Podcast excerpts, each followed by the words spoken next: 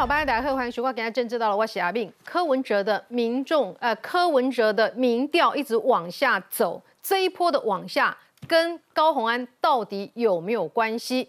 他在接受媒体专访的时候，只字不提高虹安了。哎，怎么没有帮他喊冤了呢？是不是知道自己确实是受伤了？那么，当然我们还是要问的是，呃，针对高虹安把立法院贪污来的钱。作为民众党的党务支出，甚至是聚餐所用，柯文哲，你知不知情？你能不能认同？你为什么不说清楚、讲明白？在他接受专访当中，还有一件事情，我想很多这个欣赏李登辉老先生人都气炸了。他说，李登辉先生就跟我说过了哈，这个特殊国与国是两岸之间的状况，叫做特殊国与国。那讲特殊就好了，不要讲什么国与国。他说李登辉先生这样告诉他，那很多人就很气啦。李老先生现在没有办法这个反驳你了哈。但是呢，这个跟在李登辉老先生很。久的人就说从来没有听过李登辉先生这么讲。柯文哲，你这么说到底是什么意思？讲特殊可以，那两岸之间除了特殊之外是什么关系？你要选总统了，你可不可以说清楚？你可不可以不要再打模糊仗？不要提国与国，要提什么呢？你讲啊！你不说清楚，你说有的事情就不要讲明白。不讲明白，但你要选总统的人，这都是你选前这个票投给你之前，你要好好交代的嘛。另一方面，徐耀昌在凌晨抛出震撼弹，他要退出国民党了哈，甚至中东锦都讲说。呃，这个徐耀昌当选的时候，我共鬼哈，这个抽屉一打开，来内康康拢无钱，连公务人员的薪水都迟发。他说当时还是马总统，国民党执政都没有帮助他们，都没有同情他们，薪水就是一直在迟发。最后是蔡英文总统上任之后，才真的有帮忙解决这样的一个问题。但徐耀昌，你如果这样子的话，你应该要支持民进党啊！你现在这个退党到底是为什么呢？等一下来好好的了解一下。有。有人说这是派系跟国民党造反的骨牌第一张，已经三个这个派系中人呢，这个退出国民党了。重点是，讲吼，哎，朱立伦无无回一个呢？因要红要走的，然后要安怎？朱立伦拢无回一个呢？朱立伦到底在无影下回？好，还有另一方面，高安坚不认罪，这对他真的是比较有好处吗？等一下专业的角度也来了解一下。先来介绍与会来宾，首先介绍是律师陈佑兴。大家好，大家安。介绍是范政治系教授范思明老师。慧敏好，大家好。资深媒体黄创夏。慧敏好，大家好。时事评论员徐清煌。慧敏好，大家好。好，国民党的新北市议员叶元之。慧敏好，大家好。哎，你多久没有接到朱主席的电话了？很久了。很久，你们朱主席在忙什么？然后忙着浮选，忙着浮选，忙着浮选，你也要被浮选呢？何怡也很少联络，朱主席也很少联络，真是孤独呢。对对。好啊，我们再来看一下哈，桃园市的，哎，你鬼去做无党籍的贺啊，国民党鬼去无党的贺啊，无党籍四议员于北辰。慧敏好，大家好，欢迎加入哈。再来介绍是这个四超猫。慧敏好，大家好。好，讨论一开始先来看一下哈，这个高华一直打说他是被政治抹黑，好。但是呢，我们好好的来看司法的几个判例，蓝的、绿的、红的、白的、黑的、灰的，你只要是诈领助理费，就是要面对司法的审判。最新的一个台南市的前议长，民进党籍的议长呢？也被判刑了，但人家的饭后态度是怎么样的？高宏安来学一下，我们来看 VCR。台南合并后的首任议长赖美惠，因为涉嫌诈领两百多万元的助理费，遭到起诉。这是咱大家东团协商，大家的共识。赖美惠，台南县市合并后的第一、二届市议员，她打破了原本台南县市议会十六届的历史记录，成为台南首位的女性议长。不过，就在她已经卸下职务，交棒给儿子之后，被检察官调查发现，她担任议长期间任用了。两名助理管理账务，后来更找来两人担任人头助理。从二零一二年到二零一四年期间，诈领的助理费两百三十二万五千两百元。赖美惠坦诚犯行，还缴回款项。诈领助理费被起诉，赖美惠的儿子透过了声明向大众致歉。翻开了台南市议会的历史，四届议长都因为贪污罪遭到调查。国民党籍的李全教，二零一四年角逐台南市议长，涉入了贿选案，还遭到判刑九个月。当时他担任第二届议长，是首位判刑确定也服刑完毕的。接下来其他三位陆续因为贿选案、收贿还有诈领助理费遭到调查。哎，对于这样助理费的相关案件哈，其实不分政党，好都有蛮多民意代表要去遇到。那这也证明了，就是我们制度上有很多问题需要去改善。参政二十当为民服务，我感觉这个立法院爱紧修改民代处置条例，无含一个议长这济、特助委、公关与这济资源的人，各会犯罪。你看，一般讲，一般民意代表，有可能袂？前议长涉入了诈领助理费，遭到起诉，蓝绿议员口径一致，认为都尊重司法，但是法令是否有修改空间，值得讨论。好，我只能说高红安天之娇女哈，人证物证都有了，至少三个人也都认罪了哈。结果呢，他不仅是高红安，他一直点名检察官哦，说他是这个政治。一开始就要起诉他哦，然后又发签字文通检察官哦，先射箭再发靶哦，然后还上节目哦，一直说检方只用他不利的证据哦。好，那么我们来看一下前一长，台南前一长赖美惠，民进党哎，伊的唔敢话几声，民进党来摆民进党对不？他就认罪，这个贪污的钱交出来，所以呢，因为他饭后太饭后的这个态度良好，承认罪了。把这个诈领财物交出来了，有机会获判缓刑，哈，还是有机会的。戴宁嘉义市议员，哈，这个也是诈领，但是呢，这个检方就说，你把你的犯行都推给已经过世的父亲，饭后态度恶劣，所以还是贪污罪起诉。这个求处重刑二十四年，一审是判十年哈。那高鸿安这样的态度，一直喊冤，诉诸媒体，要这个带领风向。因为去年选举带领风向，他是赢的嘛，对不对？对。他就继续复制去年的模式，继续喊冤。检察官跟哎法官会不会真的听他这样一讲？哎呦，这个人哈不好惹哦，还有媒体挺他，那么多蓝军挺他，我还是轻判好了，免得被骂，免得被馆长骂三字经，有没有可能这样？这个这个不可能这样走，不可能哦。这个可能性觉得，我想哈，现在的法官、检察官没有人在怕你们这些啊被告在外面放话还是什么，这个是不太可能哈。不过在这个案子里面，我觉得一开始的时候，我们都觉得说，哎，检察官其实呃他去追溯这个高红安的问题责任写得很清楚。那不过哈，说真的，越看越看，当然你说高红安一直在这个。责备这个检察官哈，好像说对他政治追杀，还是说一开始就下定决心要起诉他？其实不对啊。起诉书现在这样出来之后，我们越看，我自己是觉得越有一些呃感觉怪怪的地方啦。哈。因为检察官其实有好多地方都放掉，都没有去处理。嗯。那我觉得，如果说你说检察官对你不好的话，那光是没有收押就对他太好了，让他有串供的机会，然后站在小兔他们家门口按门铃的机会。但是。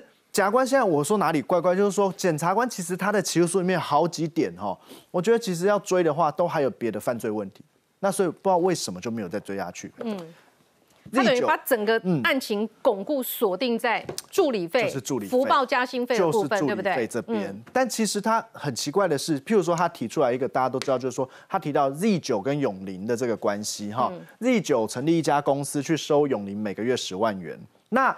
这个地方他自己既然检察官都已经讲得很清楚，这个十万元就是要给高鸿安做立委的这个工作用的，那么这笔钱其实根本就假的，它不是什么永林跟 Z 九的公司之间有一个什么契约，它其实本质就是要给高鸿安，嗯，那要去执行立委职务，那么这个就是违反了政治现金法，这里很明确，但是他自己检察官起诉书写的这么明确了，他却没有办这一条，你干嘛写一个你自己写出来以后是有犯罪，结果你的起诉书却没有起诉他，嗯。那这样要干什么？所以这个其实是很奇怪。是。那从这个角度讲的话，我们未来是不是还要再详细检视什么事情？检察官还扣掉了一些贪污的钱，也就是说，高鸿安他福报的助理费、加班费之后的钱，并不是他最后起诉的四十六万多，对，有十几万被扣掉了。对。这十几万检察官用的理由是说，他其实有付给一些私人私下聘用的助理，譬如说，因为这个政治文也很很长，像我们在座的议员，也许都会遇到。他有时候会需要一些临时来帮忙跑这个举牌子啊、站路口啊，哈，或者是发这个文宣品的这些临时的雇工，他没有办法被编在这个所谓的就是公费助理里面。那这个雇工的钱从哪来？所以有时候就会从这里来。嗯，他福报了以后去付给这些所谓的私聘助理。嗯，那这种私聘助理但检察官扣掉这个以外，他还扣掉所谓的公务支出。那这就有趣，我觉得在未来审理的过程中，哈，因为是公开审理，大家要详细的去检视，这被扣掉的公务支出是不是真的公务？啊，当然我们现在看到有些检察官不敢扣嘛，双眼皮贴啦、洗头，这个你跟公务有什么关系？所以检察官认为这个就是属于私人支出。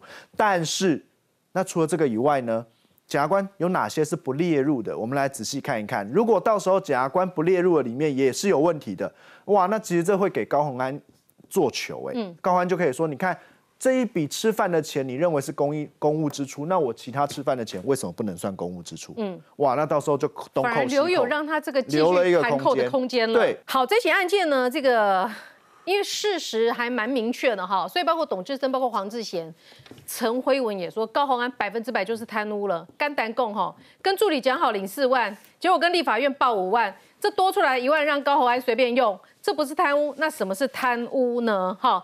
呃，这就是陈慧文的看法哈。这个也就是说，蓝移民嘴里面有不少人都觉得说高鸿安攻美贵官呐哈。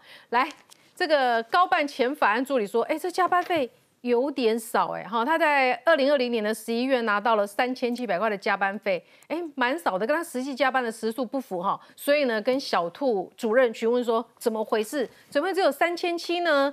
小兔主任就说：“哎，这不叫加班费，叫奖金，是以加班的时间来决定奖金的哈。你想太多了哦。先前进来的时候就一口价了，意思就是说进来的时候我得是怕戏班给你，你得给人家戏班。但是呢，我要报你的加班费，那不是你的钱，那是给委员给你用的。罪证算很明确嘛？还有哪些你对观察到的？好，刚刚慧明讲的，其实我要分两点来补充，哪两部分来补充？第一个是刚刚慧明有提到，现在新的说有一个助理，这个助理出来讲什么呢？就等于是这个小杜主任跟这个诚信女助理之间的对话，然后这个诚信女助理呢，等于拿到这笔钱的时候，她加班了嘛，啊，她加班了，你注意注意一件事哦，高鸿安在上个礼拜的讲法都是说啊，我的助理很辛苦啊，所以呢，他该报加班费的，我一定都让他们尽量报。这是高鸿安本来的讲法，那意思简单就是说他是个好老板嘛，所以员工呢很辛苦，我都看得到，所以我也给他们加班费。而且高鸿安还在节目上面讲什么呢？他还特别去讲说，讲说哦，我还看了我的 line 啊、要找出他们过去加班的记录跟事实是什么。可是你去看看哦，这个诚信女助理怎么讲？她是请问兔姐，兔姐就是那个黄慧文哦，那个行政主任，加班费是怎么计算的呢？只有三千七，好像有点少。在这里面，你去注意这黄慧文回给他的话，他说不是加班费，是奖金，是以加班来决定奖金多少。你想太多了，先前进来加班的时候，应该是一口价。好，慧敏，为什么我把一口价给圈起来呢？因为黄慧文在跟另外一个 LINE 对话记录里面，跟他办公室主任陈焕宇对话的时候呢，两个人之间对话的时候呢，黄慧文也怨叹过自己的薪水呢，叫做一价到底。嗯所以黄慧文形容自己的薪水叫一价到底，可是他告诉这个诚信女助理的时候，是跟他讲叫一口价。那不管是一口价还是一价到底，他都反映一件事情：这些助理们在一开始呢，你就知道你的薪水就是一口价一价到底。换言之，多报出来的加班费的部分呢，确实怎么样呢？确实就像检察官所判断的那个部分，就是你要告诉你的助理，那些通通拿去做公积金嘛。那各位去想一件事情呢，拿去做公积金，那就变成什么？政府的国库让助理当薪水，然后你叫助理拿去变成你的公积金，而公积金里面有许多私用的项目，所以它当然就构成了一个违法的状况嘛。所以这就是为什么你从助理的这些赖的一些截图跟对话里面都可以看得到这些相关的市政，这是第一个要讲的部分。第二个来，这是我觉得这一阵子最严重的，还包括一个叫做。国库通党库，什么叫国库通党库呢？也就是国家的钱，这个要发给助理的薪资，它变成是高安的公积金，而公积金呢又用在民众党的相关用途上面，它就变成了是所谓的国库通党库的状况。那这个状况是怎么回事呢？来，我们先请观众朋友来看一下账目上面的一些资料。这个就是黄慧文所登记的账目的资料。那这账目资料里面，来先请各位看这上面哦。这像第一笔邮寄党员座谈会的东西，请问这算是他的办公室助理们应该要付的钱吗？不是嘛？这个党员座谈会的资料是民众党的党员座谈会，这个部分你把它报在这里的话，请问如果这不叫私用，什么叫私用？这算公用的用途吗？不是嘛？第二个来，你再看党团午餐会议 九百零九块，请问你们民众党的党团的午餐会议中午要吃饭，这个也要高鸿安的助理拿来的公积金来付钱，合理吗？不合理嘛。然后你再看这边还有一笔是什么呢？这边还有一笔叫做这个十一月十四号党员座谈会的午餐费七百七十九块，哎。党员是民众党党员呢。我们给大家看这张图哦，这就是十一月十四号的时候，他们在台中服务处的第一次党员座谈会。那请问当时高鸿安负责区域在哪里？高鸿安其实那个时候负责区域就是在台中，台中的党部是高鸿安负责，所以你看这上面的文宣，民众党台中总服务处第一次党员座谈会办的时间，二零二零年十一月十四号。地点在大理立德里活动中心，然后主持人高鸿安、中章头召集人，在这一场里面，我只请问一件事情哦，你要办座谈会，我们没有意见嘛？但这一场座谈会里面，请问为什么他的午餐是要用你的助理的公积金来负担的？这合理吗？这显然不合理嘛！所以我们在看这个账目表的时候，这个七百七十九块就是拿助理的公积金呢去付他们的党员座谈费的午餐费，这是一个。再来，你看这下面的部分还有一个就是。这个他的有人去选这个党代表的时候的登记费三千块，也是用助理的公积金出。然后这里面呢更有趣在哪里呢？各位看哦，这里面更有趣的地方在这边。嗯，这位就是当时高鸿安推出来去参选民众党党代表的候选人，叫做谢宁。他现在在郭台铭那边当随随行秘书啊。然后这个谢宁呢，当时高鸿安推他去选国那个民众党的党代表，可是他讲的话刚好打脸高鸿安讲的话。嗯，什么意思呢？高鸿安在上有台节目专访的时候，他特别强调一件事，他说这些公积金的钱哦，注意看哦，助理自己可以去决定，完全都不需要经过我审核，这是高鸿安亲口讲的话哦。那他讲这句话，为什么说被谢宁给打脸呢？谢宁怎么说的？我们刚刚是不是有提到，他有一笔公积金拿去给谢宁选党代表，三千块的登记费？那你知道谢宁怎么讲吗？他说高办哦，高鸿安办公室的零用金。必须委员同意才可请款。哎，他不是说这个助理就可以自己决定怎么用了，是不是？我都没有签，是，我都没有签名。是，观众朋友可以看得出来，这是很明显的打脸嘛。高宏安说这不需要我审核吗，可是谢宁告诉你说，必须要委员高宏安的同意才可请款。他参选时候的登记费，高鸿安答应帮他出，所以呢，这个部分很明显的，谢宁就告诉你，就是要高鸿安审核才同意嘛。什么叫做不用经过高鸿安审核，他们可以自行决定？很明显就不是这么一回事。嗯，然后到这边你觉得很夸张了，我们再让观众朋友看更夸张的。什么叫看更夸张的呢？来，你注意看，民众党党团会议餐点两千三百八十七块，然后。这边还有发票哦，这个很明显是小兔主任黄慧文留的发票，在哪里？西华大饭店。哎，你们去党代这个党团会议办在西华大饭店，你们吃饭啊也叫助理的公积金买单哦，这样合理吗？不合理嘛。然后你看这一笔，秘书长媒体参叙，民众党当时的秘书长是谁？谢立功。谢立功的媒体参叙，你看发票在这个地方，金额九千九百块，九千九百块也是叫这个助理叫助理的公积金买单。党团三长的办公室，你看党团三长的办公室餐饮一千九百二十八块，发票在这里，也一样是叫助理的公积金买单。请问，如果这个不叫这个国库通小金库，再通党库的话，什么叫国库通党库？那你再看这一笔，这个是也是党员座谈会，就是我们刚刚看的那一笔。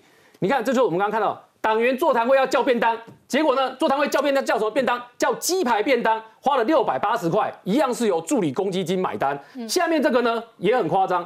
支援台中后援会活动费五千块，这个呢，戏目有人签收，还叫做田中马拉松，他办了一个田中马拉松的活动在彰化，然后这个钱拿公积金去补助他五千块，哎，康助理之凯康到这种程度，你有没有看到这么离谱的？有，现在就是真实的，从这个账目资料里面一笔一笔你都可以看到，是公积金的用途用在民众党相关党务支出上面，那我们就要问一件事情了，请问民众党党主席柯文哲，你知不知道这件事情？嗯，然后请问。民众党的前秘书长至少谢立功嘛，谢立功现在还在民众党嘛？请问谢立功你自己知不知道你的媒体参叙是用高鸿安办公室助理所缴出来的公积金买单的？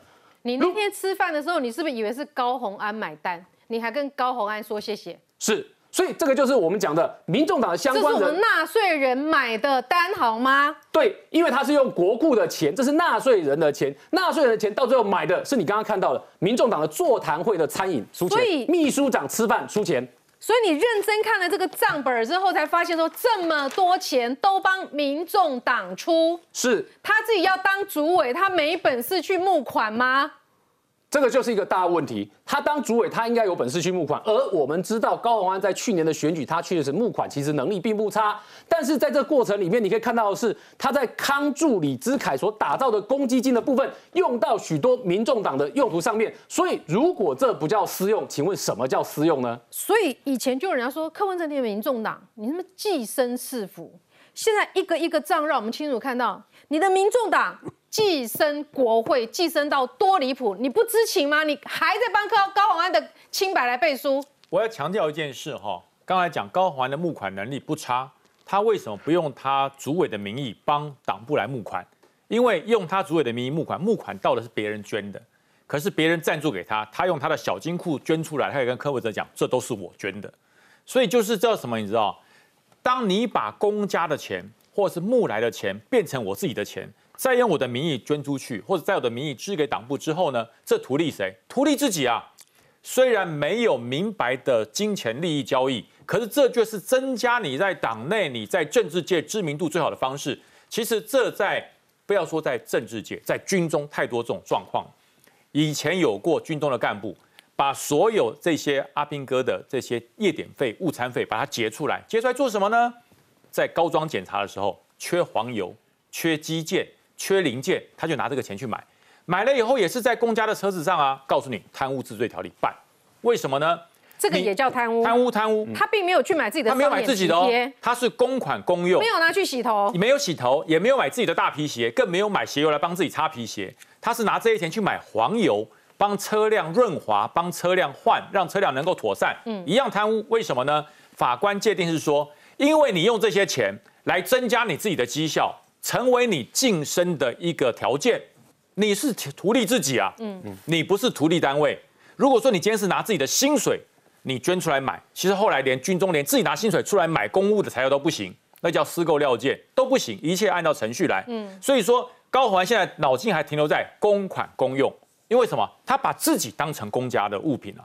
我是立法委员，所以呢，我洗头，我买双眼皮贴。我买各种卫生卫生的用品，是让你们的立法委员更健康，是让立法委员可以帮国家做更多事，这完全是谬论，不对，那就是私人的，那就是自己。一年给民众党一亿多，哎，政党补助费，他本身你还从立法院 A 钱出来做你民众党台中的资用，而且他是聚餐，媒体聚餐也要用我们纳税人的钱，那也是增加他自己的政治条件。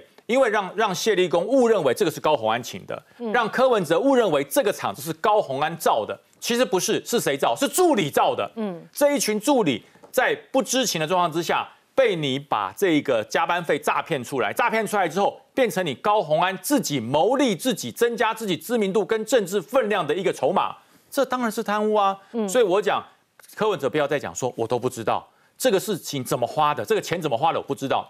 柯文哲这么一个精打细算的精算家，他到任何地方去，到台北市政府去，每一个钱都跟你锱铢必计。他到了民众党的造势场合，他不会问这舞台谁搭的，这个钱谁花的？难道柯文哲不会问？不会问才怪嘞。嗯，但是呢，一定是说高鸿安筹的，那他就安心了嘛。反正不是我民众党出的，是他个人出的，所以他就安心。那殊不知这些钱都是高鸿安透过自己的权势。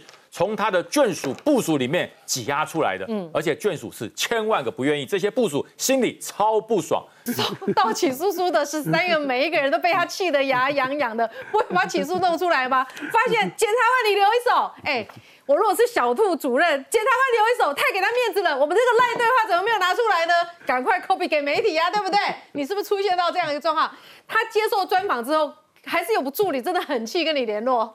呃。高欢前几天就是上了那个争论节目，为自己就是辩解嘛。那他其实呃中间就讲到一句话，说他去翻了一下那个对话记录，发现说，哎，他跟助理们就是以前也是有过的一段很愉快的时光啊。结果那个节目播出来之后呢，一堆助理找上我，各种抱怨，就讲说一没有他以前很糟啦，怎么样怎么样的，就跟我讲了一堆八卦。对我想一个一个呃跟大家讲。讲几个，哎，讲，哎，我想要先讲一下，像刚刚提到谢林助理嘛，这位谢林助理，呃，他有高鸿安有提到说那个呃不用经过他的同意，没有像这个他谢林助理有盖章哦，他去帮那个高委员买金利汤，一千块钱一碗，也是这样盖章，什么金利汤这么贵？哎、呃我我不知道什么金利汤？你们好好了解一下。一千块钱的金利汤，我不知道是喝什么啦，嗯但是他也是要这样子。呃，盖章、审核、报账才可以拿回来的钱，好不好？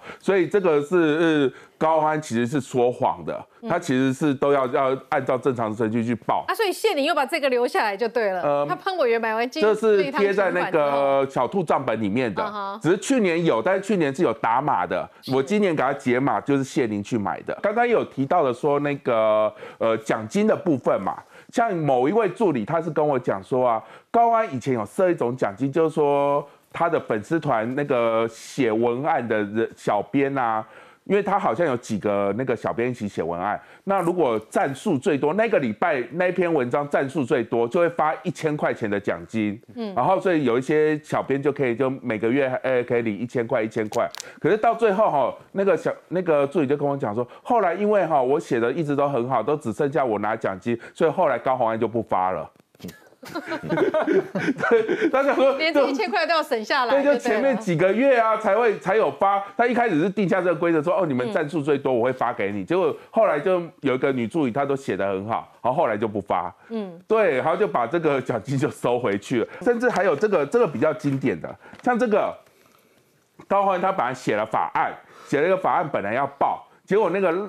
谁赖香林同党的，先把他的案子给提走，就一样，当然就一样的案子。可是赖香林提早他就先嗯报法案了嘛，好所以高安就回去就气噗噗，就一直骂助理，就讲说，哎、为什么没有人跟我讲说那个赖香林昨天把我要讲的法案给呃抱走，那我的法案怎么办？我没有办法用党团报，因为党团只要五个人签名，那这样的话，那我就要走那个立委提案，立委提案就要走十五个人，他就不呃要求那个助理去帮他找十五个立委帮他提案，这样的话他可以才可以把他法案报出去，他才会有 KPI。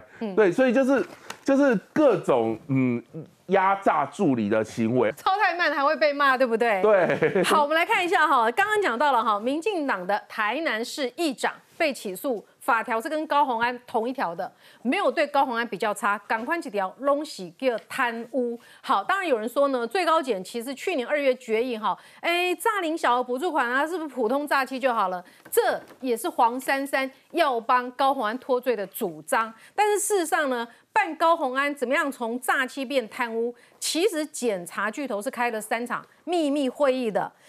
呃，这个女检座卢慧珊是面对十八同仁，北检摆出十八同仁证，拷问他引经据典，然后让他呢一一举例。所以呢，卢慧珊说服了两位检察长，他说这个涉及贪污。那么确定之后呢？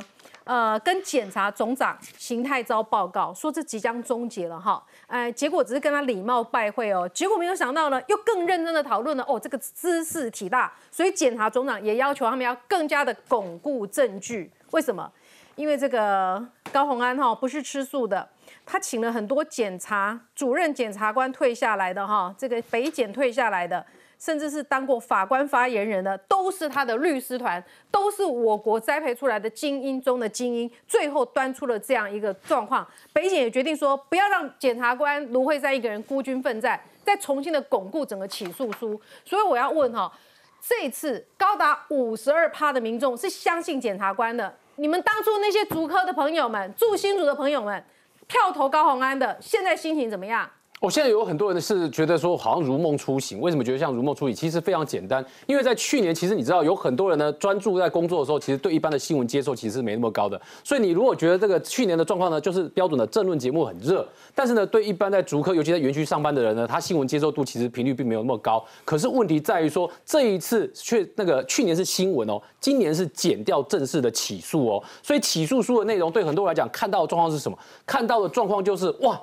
这个加班费竟然还有回捐这件事情，这是不可思议的事情。因为慧敏，你要知道，在科学园区上班的人，尤其是作业员、技术员的工作，有很多人是靠加班费的部分呢，让他薪水呢看起来比例呢，就是薪水看起来还不低，还蛮高的。那所以呢，你叫他这些助理说，叫这些作业员说，你的加班费可以回捐进去给这个老板，这对他们来讲，第一个不可思议的事情。第二个，来，你看，对高环来讲，是不是很多东西呢都是各付各的？可是你知道，在科学园区里面哦，有很多工程师的老板，那个请鸡排绝对不是各付各的啦，那都是办公室的主管自己请鸡排的啦，他直接付的费用啦，不会说哦还搞了一个公积金，然后大家叫鸡排来是由公积金里面买单，黑起蘑菇领的代机。好，大绝大多数至少我所知道的科技业里面，在园区的公司里面。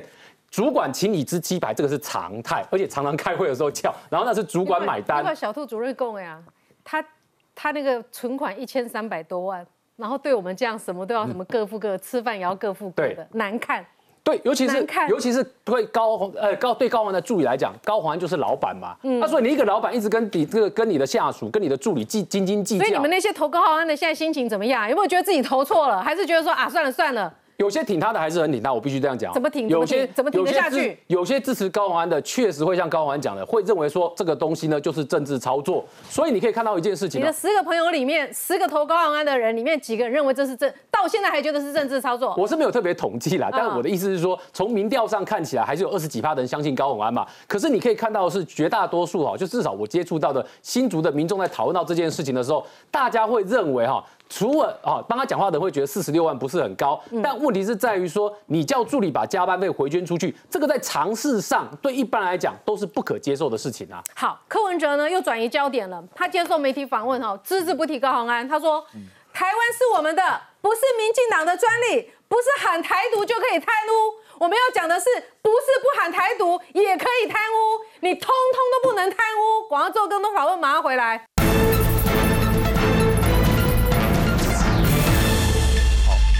迎回到新闻现场哈。刚刚这个律师跟我们讲到了哈，为什么检察官的起诉书里面有一个让他觉得很疑惑的，就是说永利基金会每一个月十万块钱给利久公司，那利久公司是怎么用的呢？起诉上起诉上面有讲，请了一个助理，而是跟永利基金会请款的。那是超猫，我就要请问你了哈，他请的这个助理，就你所知，嗯，他上一个上一个工作的薪水大概四万，哎，那这一会儿以我们所看到的高宏安的行为模式，不可能一个月给他十万嘛？那十万给利酒公司，嗯，除了助理之外，另外的钱做什么用呢？其实我有去肉搜一下这位助理嘛，诚信助理，那刚好就在网络上面找到他网络上的那个履历表。那我们可以知道，他上一份工作是在公投团体，然后中间休息了半年之后呢，到那个呃高安办公室里面去工作。然后刚好他前一份工作呢，就是因为有劳资纠纷，所以我有去查一下判决书，上面有写说他上一份工作刚好是四万块钱整。所以应该新的一份工作应该跟上一份工作应该不会差太多，所以大概我估他的薪资大概也是四五万块钱嘛。那他的工作就是包括社群管理啊，还有帮忙拍照啦、行程规划跟选民服务。当然有后来有爆出来的就是那个什么，就帮忙买早午餐，这个他没有写上去，不过新闻有报道。那比较有趣的就是说，他有管理一个五千人的社团。我本来前两天想说，哎，高安没什么，是五千人左右的社团。后来我想一下，这是二零二零年的，应该是这个社团。我刚刚上节目之前，我去这个社团看了一下，这个应该就是永林他们拿的十万块钱出来养的社团。就找这个女孩子特别精，然后现在已经九千多人了。现在回推一下，因为现在已经二零二三年了嘛，九千多人。我觉得二零二零年那个时候五千多人，应该就是这个社团。嗯，那为什么有您要掏十万块钱，然后中间有五万块钱是呃养助理，另外五万块不知道做什么嘛？但是我们这几天其实一直在猜说，哎，那会不会有什么互利？高欢有没有什么可能是？帮永宁做什么？提出什么相关的法案？嗯，那其实呢，我看了一下，我问我也去问了一下助理，就说，哎，高安有没有可能是帮永宁提法案啊，或者跟帮财团提法案？他说他们有写过两个法案，跟永宁或那个财团比较有关系的，哦因为有一个比较不要是生计类的，生计类我看不太懂，所以我想说请其他大大将来有机会自己有跟再生医疗有关吗？对，再生医疗有关的那个我就不太懂，但是我觉得这个我比较看得懂。因为高虹安办公室其实就是有那个服务型机器人，然后他有提过一个法案，他要推服务型机器人。他说，因为那个服务型机器人产业不该偏废啊，特别是用在高龄化啊、少子化、啊、劳动成本提升的趋势下啊，要要急需服务型机器人。那刚好有一个新闻，就是红海代工人形机器人。有啊，那一阵子很红啊。对，这个机器人还上过这论节目啊。对，当年当年那个时候，因为这刚好是他，所以他是修什么样机器人的法案？他就推，他就希望那个政府看中这个呃服务型机器人，好，希望那个呃要求急迫，然后所以向行政院提出质询。哦，这只是提出咨询，应该就还好，对不对？对，然后是二零二零年二月，就刚好是他上任的第一个月哦。处理的啦。嗯他当立法院的第一个月，他提出就是请呃那个立法院就是说希望就是关注一下那个呃服务型机器人第一个月。这是一个，另外一个就是再生医疗，再生医疗，好再生医疗。那为什么这样猜？其实其实应该这样讲啊，就是高虹安这一次你可以看到，呃，就是关于他的这个。跟永林基金会的关系，在起诉书里面是不是提到那个十万块？可是，在去年媒体在揭露的讯息里面，去年其实大家那时候问的是另外一件事情，就是传出来她的男朋友李中庭，然后呢，在红海啊，就永林基金会这边领六百万这个事情，嗯那一个月五十万，一年就是六百万嘛。那这件事情坦白说哈，就去年的新闻资料都还在啊，因为事情呢，永林基金会其实后来面对记者在询问这件事情的时候，永林基金会并没有否认这笔六百万的存在，永林基金会只是强调说。这个术业有专攻啊，这个她的前男友李中庭呢，在红海工作的时候呢，专业有肯定，所以呢，在永林的部分呢，看起来也是请他做跟健康医疗有关的事情。好，那从这边来看，哇，我们至少确定一件事情，就是跟高虹安有关的、跟永林有关的，至少有两笔钱嘛。如果高虹安的前男友李中庭也跟永林有关系的话，一笔是这个利久的这个十万块，一笔是他李中庭的五十万嘛这，一年是六百万嘛没。有写。对哦，这五十万字起诉书没有写，但是可能检察官是认为说高虹安的事情呢，让他就集中在高虹安的事件上面，不想这个隔我们说这个节外生枝啊，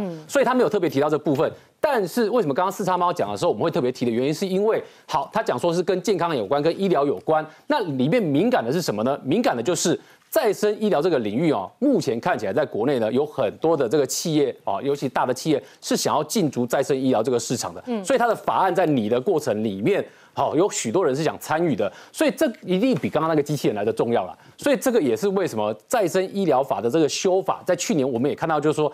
这个应该说去年前年的时候，看到有相关的资料，里面也有跟民众党有关的，那里面也有高虹安的名字在里面。嗯，所以这个也是为什么？当然，他后面到底有没有构成对价关系怎么样，这个是减掉的事情，这不是我们的事情。那我们只是纯粹看到这个十万块跟那个五十万的部分呢，这一个月这样给他，那我请问你，这六十万金额是很大哎，那为什么会起人疑窦？那我只请问大家一件事情哦，就以李中庭的角色来讲，一个月薪水领五十万，对一个基金会来说，请问你认为这是正常的事情吗？这是一个问号，对不对？第二个问号同时身兼三个工作，是，然后第请他回捐加班费，他说不用，我已经有在别的地方捐了，对我已经有付别的钱了。他已经有付别的钱。然后第二个第二个问号是什么呢？第二个问号是永林基金会的执行长。当时我问刘幼彤的时候，刘幼彤的薪水也没有一个月五十万这么高啦。嗯，那为什么其他的员工可以冒出来薪水可以比这个执行长高这么多？嗯，这也是大家心中第二个问号。所以他的薪水完全都是他个人的薪水，而而没有做高虹安任何立委职务上。好，我们现在还讲的是立委职务上的协助吗？这对我们心里来讲就是第三个问号。嗯所以这个也是为什么这些事情如果对照刚刚四汤猫在讲的，假设他真的跟一些修法的过程有关的话，那整件事情就会变得很敏感。只是对检察官来讲，贪污这件事情跟他政治现金的用法呢，这看起来是不同的事情。所以呢，看起来目前检察官没有还没有往他政治现金这部分去看。嗯，法律角度怎么看？不过这如果是这样的话，他有可能就不只是政治现金的问题。我们在提政治现金的问题，是因为说你这个钱实质上是政治现金，你为了规避，好，你不能捐给不分区立委，那你为了规避，你用白手套公司，然后去付这笔钱，这是违反政治现金的问题。但如果说这根本就不只是政治现金的问题，是因为你要推动跟永龄相关的法案，好，不管是刚刚讲的再生医疗，还是我们刚刚讲的这些机器人，不管是哪一个，我举一个大家应该都还记忆犹新的例子，谁？徐永明、陈超明、啊苏正清、廖国栋，他们是为什么？他们就是为了要推动这个法案。那譬如说像徐永明帮忙办帮忙办公听会，就成立对价关系了。嗯，好，收了钱帮忙办公听会，这就成立对价关系。咨询也有可能。当然有可能哎，他不然你没事，你的平常对这个东西又不了解，你为什么偏偏要去咨询这一个法案？你为什么偏偏要去关心这个法案？生命，哎，对，所以说这个案子如果照这个角度去看的话，我认为那不只是单纯的政治现金的一个逃避而已嗯，甚至还会涉及到这是不是一个标准的贪污治罪条例里面的贿赂罪，是也就是我提供贿赂。希望你能够帮我争取或通过特定的法案的内容。嗯那么这个的话，光这一条就又是一个独立的贪污治罪条例的一个哇，创下。你怎么看？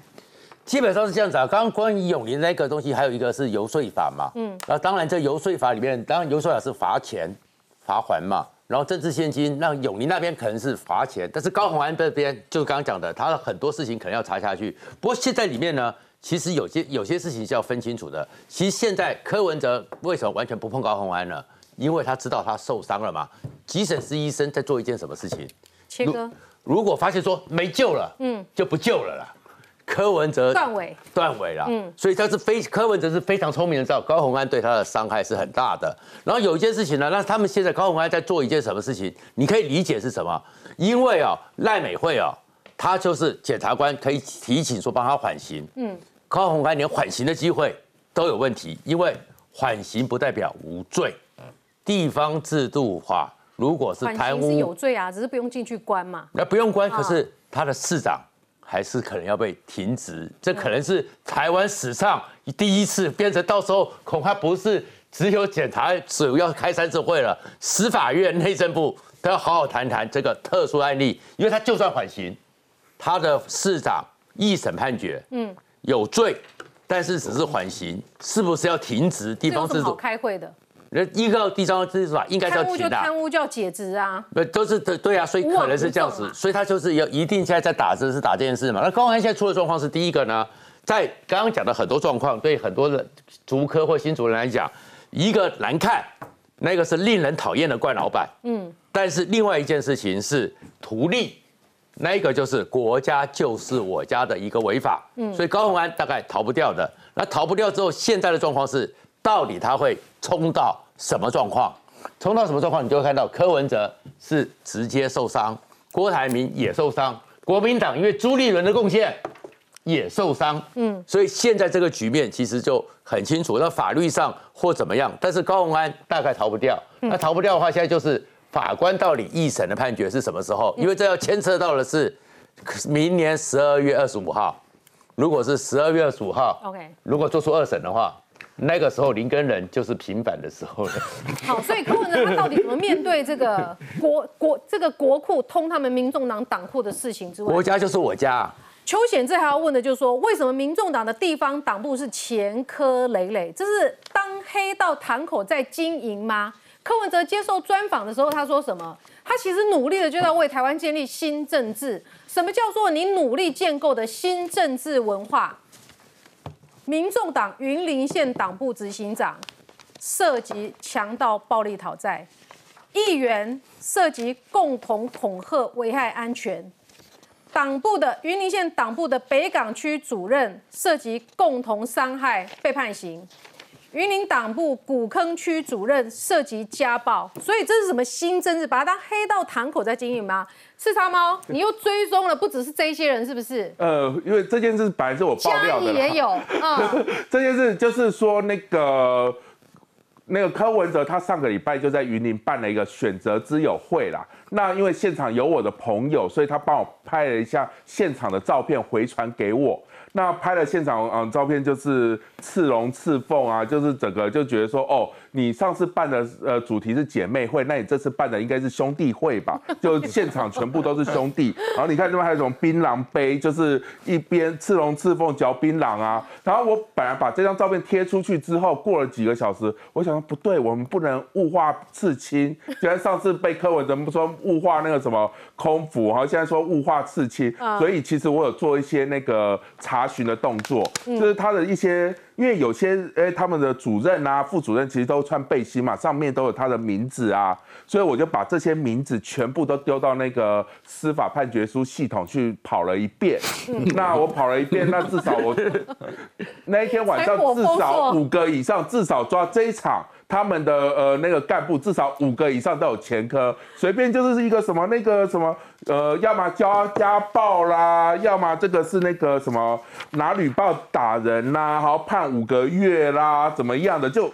真的就每一个都是有前科的，嗯，那就算没有前科呢，我也去肉搜了一下他们的脸书，那我就觉得他们脸书也是很神奇啦，不知道在经营什么工作，但是就是上面就是说合法放款啦，合法要讨债啦，我就不知道这是做什么工作啦，但是看起来就是嗯，这就是民众党。这个就是民众党的支持者，新政治，新政治啊！而且我跟你讲，这一场过了，我们继续期待这个礼拜。这个礼拜我们可以看到这一场，八月二十六号就这个礼拜六的选择之友，就嘉义选择之友会嘛。那我们可以看到，呃，负责办的总会长叫王冠军。如果有人忘记他是谁的话呢，就是去年炒的很盛大的，就是那嘉义的呃烧毛哥哥王冠军。现在都有回想起来去年那个，所以我也很期待这一场的那个里面的来成员组合。嗯，然后这一场过了以后，下一场呢，下一场就终于轮到我们高红安的呃新竹选择之友会。那你看贪污啦。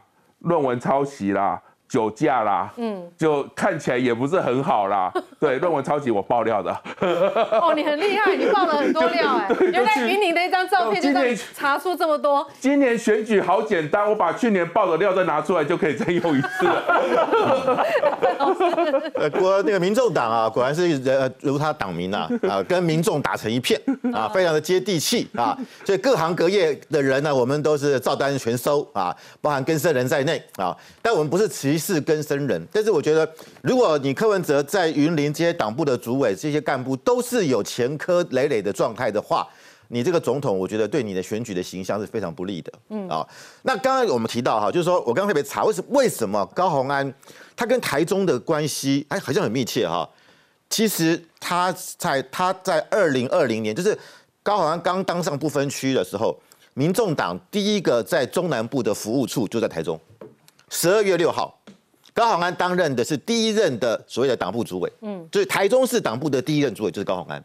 那所以高鸿安呢，其实他后来当然，最为什么我们看到很多的状状的他的那个，而且他当时为什么那个善后之有接受媒体访问，他说高鸿安有两本账，一本账是他小兔主管的，就是他立法院办公室的账，嗯，另外一笔账就是台中市党部的账，而且善后之才是说，因为台中市党部的账很多。党中央不愿意支付的钱是由立法院流过去的，所以为什么我们说他是国库流党库？因为他把助理的薪水跟加班费融入到他的这个小金库里面，再由这个小金库流到台东市党部，所以两个是互通的，所以这就变得很严重，是说你党国不分，嗯，国家的给你助理的钱是我们人民的纳税钱，加班费也是，结果你竟然把。这个助理的加班费跟薪水拿去给你党部使用。去年一月份的时候，那个时候高鸿安还没有决定要选这个新竹市长。嗯，当时柯文哲是希望他选台中市长，所以高鸿安其实他的企图性很高。所以你就看出来说，高鸿安他其实我现在只期待他新竹的这个厂子出来的时候，大家不要有前科就好了，好不好？广告之后我们更多讨论，马上回来。